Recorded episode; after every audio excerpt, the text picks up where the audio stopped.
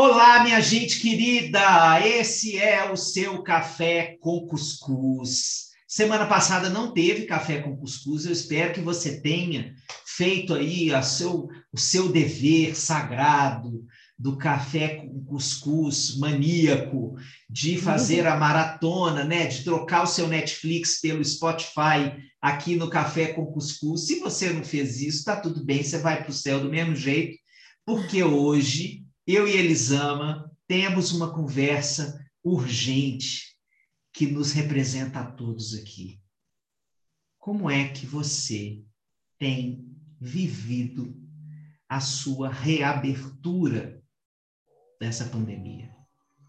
Passamos um ano e meio enclausurados nessa vida de lutos sucessivos entre as limitações que precisamos admitir para preservar a nossa vida e a vida dos nossos, os lutos que advieram da pandemia, as pessoas que a morte nos levou, que o vírus nos levou, que o desgoverno nos levou. E tudo isso agora encontra um momento em que, inclusive, os infectologistas estão dizendo: já estamos num outro panorama já podemos sair de casa. Com alguns critérios de proteção que permanecem, porque a pandemia ainda não acabou, mas não estamos mais no nível de março de 2020. A questão é que na hora que a porteira se abre, a gente percebe que a gente não está necessariamente morrendo de vontade de sair correndo, que tem emoções desencontradas em nós, que tem sentimentos que ficaram é, é, mobilizando a gente por tanto tempo, e agora nós estamos vivendo o efeito dessa mobilização emocional durante todo esse tempo, agora é, cobrando o seu ônus. Então, temos aí um ônus sobre como é que nós vamos lidar com essa reabertura, como é que essa vida agora vai poder acontecer. Quem somos nós? Quem são os outros, como está a vida, como está a escola, como está a cidade, como está o tempo, como está o futuro, esses outros todos que compõem a nossa vida e dos quais estávamos afastados durante um ano e meio, esses outros agora se transmutam num museu de grandes novidades, como diria o inesquecível Cazuza, um museu porque é um passado que chega, mas com uma novidade, porque não reconhecemos esse passado no presente e não sabemos como será esse futuro. Estamos perdidos nessa espiral do tempo, estamos sem saber como agir, nosso sistema fica nervoso, e quando o nosso sistema fica nervoso, quem é que a gente quer escutar para resolver a nossa vida? Elisama Santos. Aí eu preciso contar para as pessoas que a gente ia gravar semana passada, a gente ligou a câmera semana passada, que eu abri o berreiro, precisei de cola e a gente desistiu de gravar. a gente Vivemos o café com cuscuz private. Foi, foi só nós, a gente tinha a intenção de gravar, mas eu precisei muito de colo, o Xande me deu o colo para eu conseguir seguir a vida. E aí, gente, enfim, tive prioridade. Eu tive luxo de eu sozinha. Por questões de eu precisava muito. Então, não, Isso por motivos de agora, é, agora o café com cuscuz é meu, deixa eu usar do meu próprio produto. Exatamente, só meu, dá licença. Então, é, foi só por isso que a gente não apareceu na semana passada. Mas houve uma intenção. Isso, isso mesmo. Mas é isso, né? Essa, essa volta à convivência. Eu me lembro quando a gente estava em algum momento da pandemia no ano passado e Helena falou comigo, ela chorou e ela falou comigo assim: mãe, eu acho que eu não sei mais brincar com outras crianças. E eu falei assim: como assim, filha? Eu não sei, eu acho que eu não sei mais brincar. E aí, isso foi no ano passado. Essa semana ela voltou da escola, ela fez assim: Mãe, você lembra que eu estava com medo de não saber mais brincar com as outras crianças? Aí eu fiz, lembro, filha. Você descobriu que você sabe? Aí ela fez, não, não é que eu descobri que eu sei. É que as outras crianças me lembraram que eu sei. E eu Nossa achei a coisa mais senhora. meus de lágrimas. Bom, bom. que lindeza. Olha, isso aí é ISO 9001 de educação emocional, né?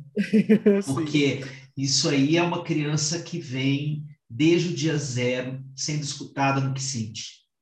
Sim, e eu achei tão bonito ela ela conseguir entender que ela, ela ter nomeado o medo dela tanto tempo, né, um tempo atrás, e ela ter percebido assim, eu sei, eu posso reaprender a conviver, né? É junto a gente vai lembrar do que a gente já sabia, do conviver, do estar com o outro, do ouvir. E eu acho que nós estamos experimentando essa estranheza em voltar para o nível de convivência que nós estamos voltando. Né? Porque agora as empresas voltaram a abrir. Eu tenho visto um monte de meme falando assim: eu não sei o que vai ser da minha vida quando parar de usar máscara, porque eu falo sozinha, eu faço careta, então assim, eu não sei o que vai ser de mim quando as pessoas virem minha boca. Por baixo da máscara, muita coisa tem acontecido. e é isso, a gente já não lembrava mais o que era a negociar a presença, o espaço com outras pessoas. Né? A gente não lembrava mais das pequenas convenções da vida social, assim, da sua roupa, sabe? Quantos de nós fizemos reuniões arrumados só da cintura para cima? Atire a primeira vezes... pantufa, quem não fez a primeira isso, né? pantufa, né? quem não fez isso. Quantos de nós fechávamos a câmera e falamos, nossa, não, fechou aqui, mas mentira, a criança passou, o gato derrubou coisa, então assim, fechou aqui é Estou precisando de dois minutos para você pra te xingar mentalmente que seja, mas assim, eu, era um tempo que a internet deu, que o estar sozinho deu, que agora a gente não tem mais na relação, no, na presença. Né?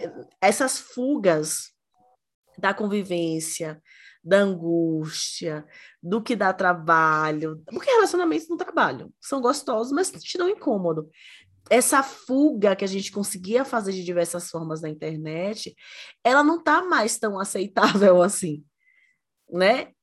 É... A gente voltou a não a não ter que só ficar no Netflix e no conforto de não ter que negociar nada com ninguém. Né? Porque a gente está numa fase, eu falo muito para os pais, quando eu falo da televisão e das telas, da, do prejuízo das telas, eu digo muito para os pais assim, gente, a tela é um universo de sims. Então, quando você desliga a, tele, a televisão, desliga o celular, a criança volta para o mundo que tem nãos. E para ela é muito difícil.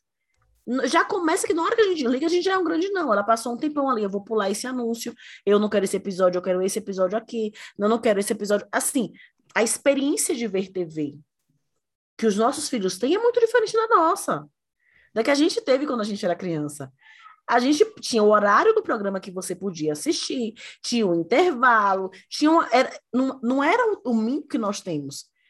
E aí, trazendo esse mundo de sims para a gente, a nossa casa, sozinhos, com Netflix, é um universo de sims. Nossa, que sabe? isso, Elisana, adorei. É, e, e aí a gente volta para a vida. e tem uns nãos bem desconfortáveis. Sim das pequenas coisas. Eu acho que, que a gente vai levar um tempo para reaprender a, a, a, não se esconder dos incômodos da vida, sabe? Eu acho que vou, vou, vou pongar no sim e no não aí, tá? tá. Para quem não, não nunca provou o gosto da Bahia, pongar é um verbo conjugado somente na Bahia. No resto da, do Brasil, as pessoas precisam de mais letras para explicar o que é pongar, que é pegar carona em. Pegar carona. Uma ideia. É, muita coisa para falar.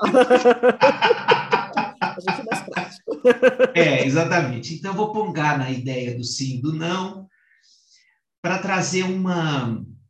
É, algumas impressões que eu tenho tido dessas conversas que eu tenho tido com pessoas que estão voltando ao trabalho. Tenho trabalhado muito com empresas, é, muito mesmo, e essas empresas estão entre os projetos que elas têm me contratado do ponto de vista da saúde mental, tem a ver com essas interseções entre trabalho e família, home office, presencialidade retornando. É, então, todo um debate se isso vai ser compulsório, se isso vai ser optativo, é, se isso é híbrido, o que é esse híbrido? Né? Começamos a usar uma palavra que eu tenho debatido, que significa esse híbrido. Vou ficar híbrido. Isso é uma nova condição identitária pós-pandêmica. Estarei híbrido significa que eu navegarei entre uma posição online e offline para fazer a mesma atividade. Então, isso já fala de uma abertura da identidade é, e de uma amplificação dos recursos das pessoas para dar conta desse inter, dessa intercalação entre um lugar e outro. Porque quando a gente define uma, uma identidade, a gente fica ali, eu sou isso aqui, agora ah, eu tenho que é, trabalhar aqui apertando esse parafuso, tá bom, eu vou apertar esse parafuso. Ah, tá bom, meu trabalho é, é pensar aqui agora, ok, me dê isso aqui, que eu, o que, que eu preciso para pensar? O que, que é importante aqui nessa função? E esse hibridismo, ele fala desta capacidade de permear entre o dentro e o fora, o que foi confinado e o que está se reabrindo. Então, o, o, mundo do trabalho já está cobrando das pessoas que elas tenham para dar esse salto entre o dentro e o fora. E a minha percepção é que ainda as pessoas não estão nesse momento é, a grande maioria das pessoas está pedindo extremos. Ou eu não quero saber de voltar, eu vou ficar só no offline, ou eu não aguento mais nada offline. Pelo amor de Deus, me dê 3D, gente, presença, é, é, cadeira, mesa, é, cafezinho no corredor, do jeito que era, eu estou precisando disso. Então, essa, essa transição desse momento, muitas vezes, é, está falando de uma novidade identitária. Então, eu quero convidar você para pensar se você está sendo convidado para se colocar num lugar híbrido, o que significa esse híbrido para você? Por exemplo, os nossos filhos têm sido convidados para entrar nesse lugar híbrido. Então, as escolas estão cobrando que as crianças tenham a capacidade de voltar alguns dias presencial e permanecer outros online. Sabe o que está rolando? As aulas online estão um fracasso depois do retorno à presencialidade. As crianças estão dizendo assim: eu não vou, eu não aguento mais esse negócio de aula online. Para mim, deu. Deu. Aí as escolas estão lidando com mais ou menos coerção de acordo com as suas metodologias mais ou menos coercitivas, né? Mas a real é que esse, esse momento dessa abertura está pedindo um nível de prontidão para esse ir e vir que eu acho que nós ainda não temos. Ou as pessoas estão precisando de mais tempo para sair da porta para fora, estão precisando de é, se alimentar de mais segurança, de menos medo, trabalhar esses medos, conversar com esses medos, ter algum nível extra de garantia ou serem simplesmente acompanhadas nessa, nessa transição para elas não irem sozinhas para o lado de fora, ou as pessoas estão querendo sair correndo peladas pela chuva, aglomerando loucamente, gritando: o mundo é meu, me dá aí, eu quero, vamos comer Caetano né? Eu sinto que a gente está nesse lugar. Né? Eu sinto que esse momento está pedindo isso das pessoas. Nossa, você ficou falando, eu. Isso é muito genial, amigo. Eu fiquei pensando nesse nessa cobrança do híbrido, né? E realmente, no, no que, que essa palavra diz? Como é essa vida? Vai estar parte presencial e parte online, assim, o, quantos de nós temos trabalhos que conseguem transitar nisso, quantos de nós estamos com tempo para transitar nisso, né? Com tempo para entender de que forma que eu reaprendo a confiar na vida e confiar no outro, a estar com o outro, de que forma eu reaprendo a, a negociar com o outro, né? A, a ceder aqui uma parte, porque tem algo que eu só ganho no encontro e a gente já esqueceu dessas coisas que a gente só ganha no encontro. Eu acho que nós estamos cada vez menos tolerantes ao, ao desconforto de estar com o outro, às vezes, assim, aos possíveis desconfortos dos encontros, porque a gente está cada vez menos consciente, consciente do que a gente ganha nos encontros, sabe? Do quanto a gente cresce no encontro com o outro, assim.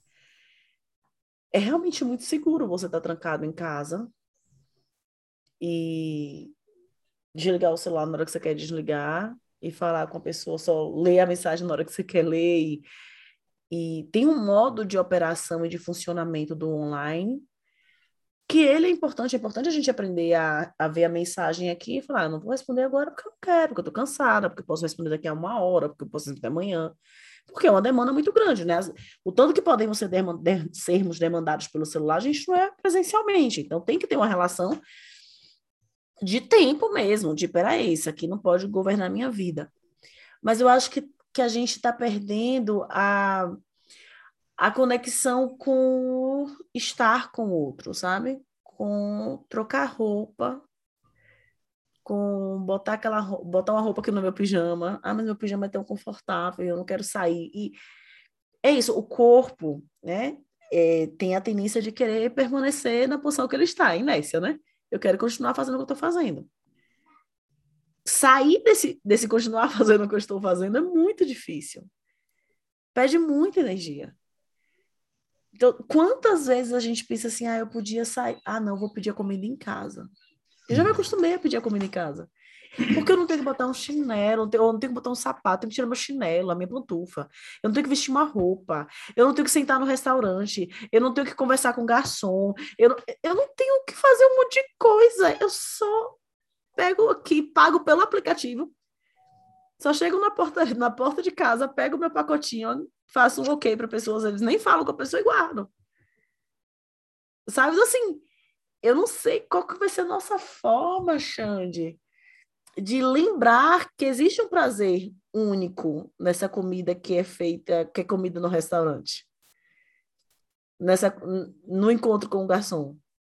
Sabe? É, já tem gente estudando aí que esses, essas coisas vão vão ter uma mudança muito drástica, assim, uhum. esse tipo de é, nós invertemos muito a bússola do público e do privado durante esse tempo de pandemia, né? Porque tudo que era público veio habitar o privado, o trabalho veio habitar a casa, a escola veio habitar a casa, o restaurante veio habitar a casa, né?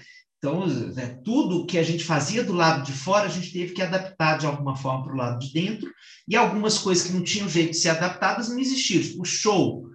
É, então, é, o show que eu vivia e adorava aí agora virou live. Sim, né? Sim. O teatro virou teatro online, Netflix, não sei o quê, etc. O cinema, que era o público, virou o filme estreando no streaming. Pois é, isso é, me preocupa, sabe? Há um tempo eu vi uma, uma, um programa sobre a, os jovens japoneses e o, um estudio, uma estudiosa socióloga de lá, ela falava que, o japonês, que existia uma preocupação com o que estava acontecendo com os adolescentes. Porque os adolescentes estavam chegando aos 18 e 20 anos sem nunca ter dado um beijo na boca. Eles não sabiam mais interagir entre eles por conta do uso excessivo da tecnologia. Não existia uma paquera. O adolescente não sabia mais dar um beijo na boca. Então, me preocupa o conforto do celular, que é uma garantia do sim, né? Voltando para o do sim e do não, em que eu não me arrisco no mundo que pode me dizer um não. Esse adolescente nunca deu um beijo na boca. Porque pensar na frustração de tentar e de você me dizer não é algo que eu não vou dar conta, eu nem tento, porque tá tão confortável aqui. Sabe, esses dias viralizou um, um Reels de uma moça falando isso, mas por que.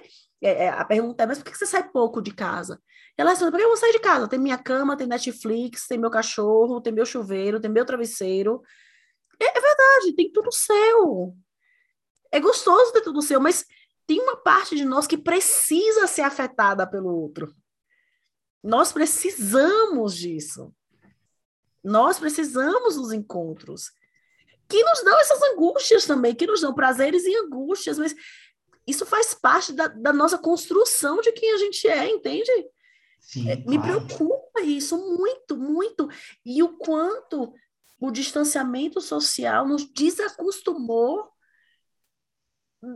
dessa dança que é o relacionamento, que é a conversa, que é o encontro com o outro, sabe? Eu não sei fazer essa dança. Eu piso no pé, eu tenho eu fico parada porque eu tenho medo de pisar no seu pé ou de que piso no meu. Eu prefiro ficar. Me deixe quieta aqui, dançando sozinha, porque aqui eu não me machuco. É, vou fazer. Como é que chama quando você fala do negócio que é de outro amigo, né? cross, não sei o quê, é, collab, não sei como é que é o nome. É, vou, vou, vou, falar de outro troço. O Mamilos é, dessa semana tá absolutamente genial com a Cecília Dassi e o Lucas, que é um psicanalista, não esqueci o, o sobrenome Sei quem é. dele. É, de, uma coisa assim, não, sobre é nome, né? muito genial, mas muito genial falando sobre o medo do retorno, os medos de retornar à vida. É, e, e, essa e isso que você acabou de trazer está muito tipificado ali na conversa deles, assim, como é, estas esses é, esses desacordos vão aparecer agora, porque não é só voltar à convivência social como antes, é porque agora tem novos códigos sociais que complexificaram mais ainda a convivência. Né? Então, por exemplo, se eu vou me encontrar com outro e eu vou perguntar para ele se é com máscara, eu vou é, fazer distanciamento, eu vou ficar fora da casa dele, eu vou combinar de encontrar num lugar aberto, eu vou, eu vou só de fazer a pergunta, onde é que vamos nos encontrar, tem medo de ser mal interpretado, porque é, é, não estava dado no Código Social antes de se eu quiser, por exemplo, encontrar num lugar fechado, com uma outra pessoa, eu vou ser visto como uma pessoa irresponsável? Eu vou ser visto como uma pessoa que não estou cuidando do coletivo? É, Mas e se eu propuser... É, exatamente. E se eu propuser que esse encontro seja no bosque? Será que eu estou dizendo que eu não confio no outro e na forma como ele está se cuidando? Então, esses novos códigos eles estão exigindo um nível ainda mais recrudescido de acordo social. E esse acordo social, ele exige muito mais energia. Muito, e aí, a balança do custo-benefício, tem muita gente falando assim, tá, dá, é muito trabalho para encontrar com uma pessoa. Você tem que mobilizar esse tanto de energia, saber se ela vai querer encontrar, ter o medo de ser mal interpretado por ela de acordo com a proposta que você faça, né? É, e aí, depois eu falo assim: ah, não quer saber? Eu vou ficar em casa. Então, é esse. Eu acho que a gente está nessa fase de transição. Para mim, isso é um, um período de transição de é, muito. É, a gente usa essa palavra em vários momentos da vida, mas, por exemplo, na hora da mulher parir, né? Você tem lugar de fala e eu estou aqui roubando seu lugar de fala, né? É, a fase da transição é aquela hora que a mulher fala assim: chega, acabou, não quero mais. Não, não, não quero mais brincar eu nunca vou esquecer, Xande, de uma moça. Eu li o, o relato de parto dela quando eu estava grávida de Miguel. E eu lia muito relato de parto fofo, né? Ah, e aí nessa fase. E ela foi aquela sincerona.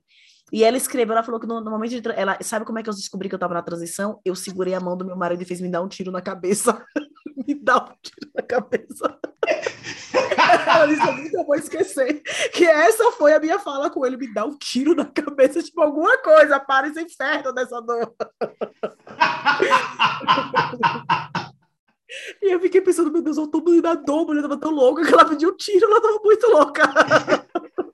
Mas hoje eu entendo ela, a transição da Faz da transição entre 7 e 8 centímetros de dilatação no final do trabalho de parto, ou pelo menos no suposto final do trabalho de parto, depois ainda pode ter muita coisa, mas é o momento em que a mulher tem um pico de dor, de desespero, de sensação de que por que que eu fui caralho acreditar nesse povo do parto humanizado? Cadê a minha cesárea salvadora? Eu falava no parto de Helena, fazia que horas são? Aí Danila, ah, tem são 8 horas da manhã. Nossa, eu já teria feito, tirado essa menina, já estava ó, deitada na cama, de tomado banho, tudo tranquilo. Por que que inventei parir de novo, velho? Por que que eu inventei parir de novo? O que que, que deu na minha cabeça que eu tô parindo de novo? Eu ficava perguntando isso o tempo inteiro.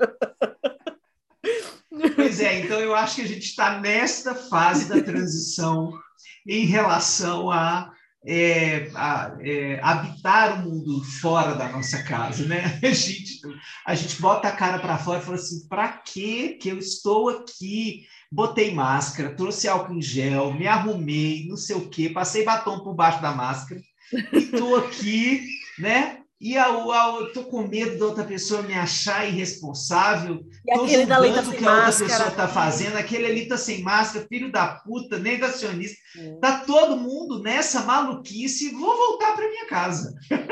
E aí tem um, um, lance muito importante, né, Xandia, quando a gente está falando desse, desse novo código, é que entra essa polarização política muito forte que a gente está vivendo e que a gente está moralizando muitas escolhas uns, uns nos outros toda escolha ela, ela tem um, um, uma, um teor muito moral. Então, Sim. nossa, você estava no shopping. Ah, então você é negacionista, então você é anti-ciência, então você é egoísta, irresponsável. N não é só um, nossa, será que ela vai achar que eu não estou me cuidando? Tem um, hoje um peso brutal. Brutal. Sabe? É um peso muito forte, assim, eu não quero ser confundida com negacionista. Então, eu me lembro da reunião da escola, no, no grupo da escola dos meninos, uma mãe, coitada, ela foi falar assim: Eu tô cansada, e eu acho que na época a escola tava só três dias na semana de Helena, e ela botou duas vezes na semana na época. E ela fez: Eu tô muito cansada, então eu queria saber. A gente, gente, eu não sou negacionista, eu não sou bolsominion. Assim, houve toda uma introdução para falar: Eu tô cansada, eu queria mais dias na escola, sabe? Assim, eu não sou isso. A bichinha falou muito, assim, eu só, só dois dias na escola. E eu fiquei pensando, que cruel, né? Assim, eu tô cansada, eu queria. Ah, então você não pensa no coletivo. E tem sempre, e tem sempre alguém. Eu sou menos mãe, mas eu sou limpinha, né? É isso, e tem sempre alguém para te dar uma lição de moral, para falar o quanto sim. é absurdo. Sabe? Eu lembro de um, de um programa que eu participei, uma foto que eu postei sem máscara, e a gente tinha feito teste nessa nova, nessa retomada. Eu estava vacinada, outra pessoa estava vacinada.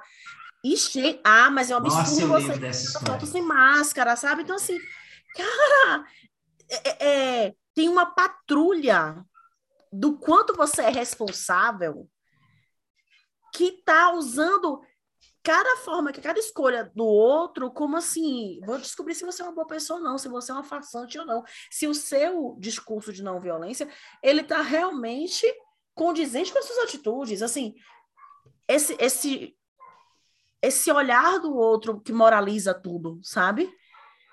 E que a gente, esse dia que essa moça falou, não, é porque eu tô cansada. É, não, eu não sou bolsominion, eu não sou isso, eu votei em não sei quem, eu sou não sei o que lá. Cara, a pessoa para falar, gente, você não acha que dois dias é pouco, não? Era isso que ela queria falar, era só isso.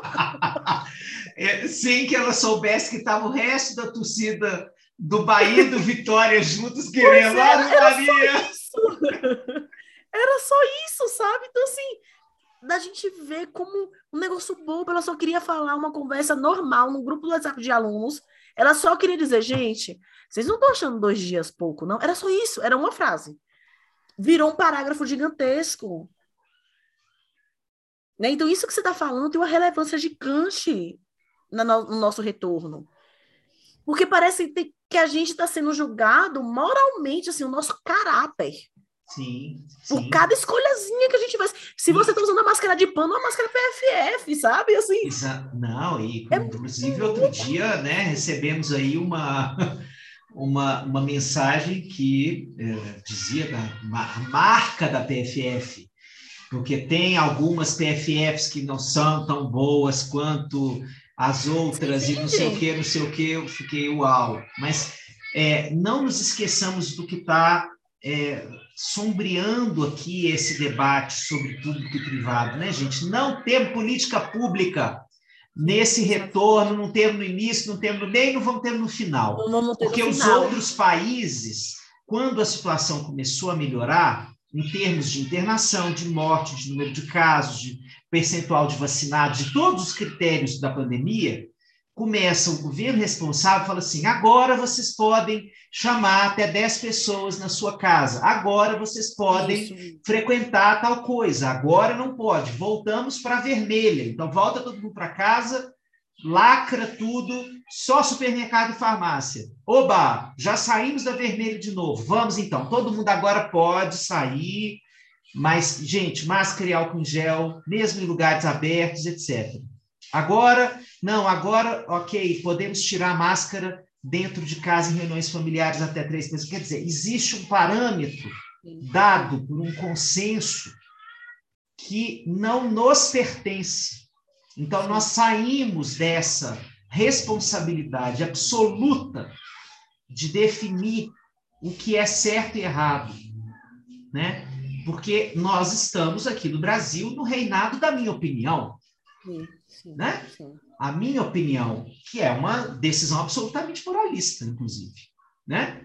Acima de outros critérios, etc. Então, diante dessa falta de um, de um critério supra que nos rege, nós estamos entregues aos nossos próprios dilemas, às nossas próprias é, medos. capacidades resilientes, os nossos medos, né?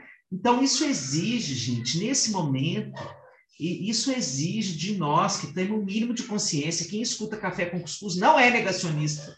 Né? Sim. Se você é negacionista, escuta café com cuscuz, vai escutar Hora do Brasil do Bolsonaro. Não vem escutar o café com cuscuz. Então venha para cá. Nós não somos negacionistas. Então vamos co- construir compaixão. É o que o outro é o que o outro consegue dar de si nesse momento e é o que é importante para ele. Eu estava outro dia conversando com uma mãe de uma criança no espectro autista e ela contando de como é, ela foi uma das empresas que eu palestrei, ela contando assim, que todas as necessidades especiais dessa criança levaram ela a cumprir determinadas é, é, papéis e, e tomar atitudes que ela foi moralmente condenada pelas pessoas que deveriam estar do lado dela, apoiando ela, porque ela Olha tem uma condição isso. extraordinária. Olha Entende? para isso. Não é chocante isso? É Sabe? chocante, chocante, chocante. É muito chocante, assim, é, de, de, de, eu- de cada atitude, cada escolha que você toma hoje, exatamente porque nos falta orientação, sabe? Porque nos falta um governo, porque esse desgraçado que está no poder, ele não toma nenhum tipo de atitude, nem ele, eu não gosto de personificar, falar que é só o Bolsonaro, porque nós estamos falando do Congresso inteiro. O Congresso poderia ter segurado este homem tomando atitudes que não tomou. Então não adianta a gente falar que é só ele, porque nós estamos ali botando o centrão que governa o Brasil, também não está fazendo nada. Então não é só ele. Mas nos falta isso, nos falta orientação, nos falta governo. E aí cada atitude ela ganha um peso gigantesco, cada escolha ganha um peso gigantesco. E o que é, que é mais confortável? Meu pijama, minha cama, meu Netflix. Ou julgar o outro que é tão confortável quanto. É, sim, sim, sim, sim. Acho que é isso, né? É isso. Então, esse momento agora, gente, é, é álcool em gel, máscara e conversas corajosas debaixo do braço, assim, ó. Entendeu? Porque a gente está precisando reaprender. E do outro braço você pode também ter a exaustão no topo da montanha, que você também vai estar Exatamente. cansadinho e pode Tá fazer o combo. Lá no você pega lá os dois juntos.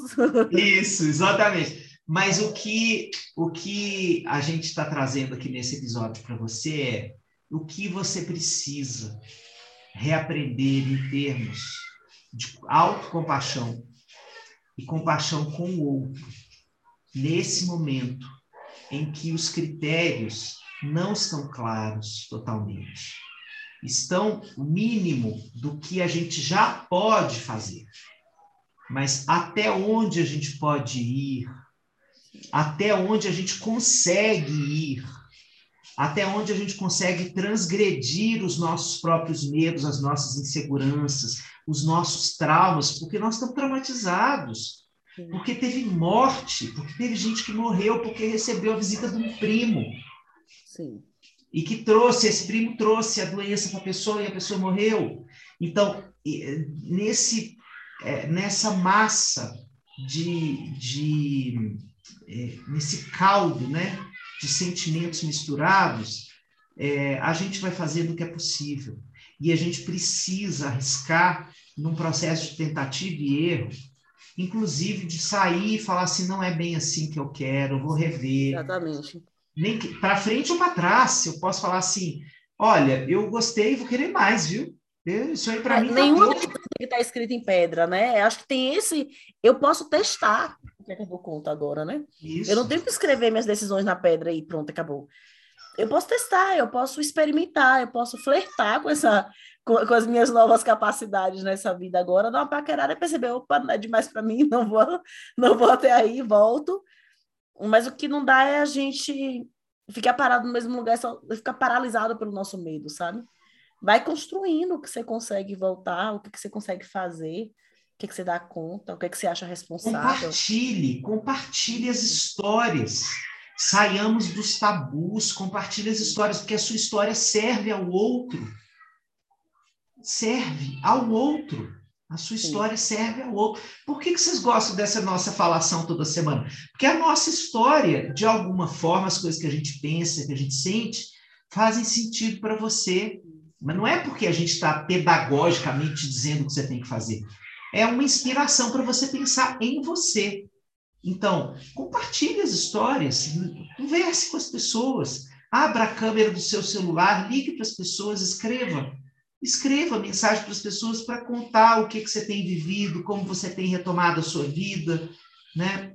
É, é, tome esses, esses cuidados que são os mínimos necessários para a gente continuar convivendo, é, que a pandemia não acabou, mas Saiamos, saiamos de casa, gente, saiamos de casa. Há tanta vida lá fora, dizia Lulu Santos em Nacional.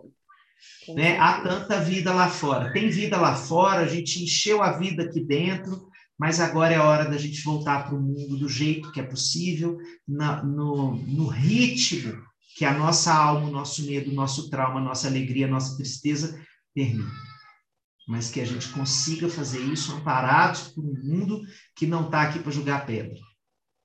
Então vamos fazer esse acordo aqui entre nós. Não vamos jogar pedra. Na hora que você estiver escutando esse episódio, se for entre domingo e terça-feira, eu estarei no Rio de Janeiro fazendo a minha primeira viagem pós-pandêmica, que eu vou fazer um trabalho, vou gravar é, uns vídeos para um cliente que me pediu um trabalho gravado em vídeo no estúdio lá e tal haja cotonete no nariz, e terça-feira, haja cotonete no nariz. E terça-feira eu estou de volta ao Projac pela primeira vez. Menina, eu estou parecendo.